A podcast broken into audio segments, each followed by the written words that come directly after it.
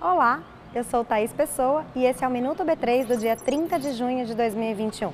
Confira agora o que de mais importante aconteceu hoje na Bolsa do Brasil. A Agência Nacional de Energia Elétrica realizou hoje na B3 o leilão para concessão de 515 quilômetros de linhas de transmissão de energia elétrica em seis estados brasileiros. A expectativa de investimento por parte das empresas que venceram o leilão é de cerca de 1 bilhão e 300 milhões de reais, com a criação de mais de 3 mil empregos diretos. A ANEL estima que as concessões realizadas hoje têm potencial para gerar uma economia de mais de 2 bilhões de reais para os consumidores.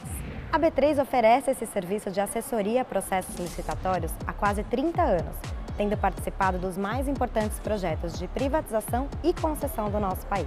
Seguindo o movimento de ontem, o Ibovespa B3 fechou a quarta-feira em queda de 0,41% aos 126.801 pontos. O Banco Inter foi a companhia com melhor desempenho no dia, registrando alta de 5,36% no fechamento do mercado. O Minuto B3 vai ao ar no B3 Cash, o nosso podcast que está disponível nas principais plataformas, na tvb3.com.br e nas nossas redes sociais.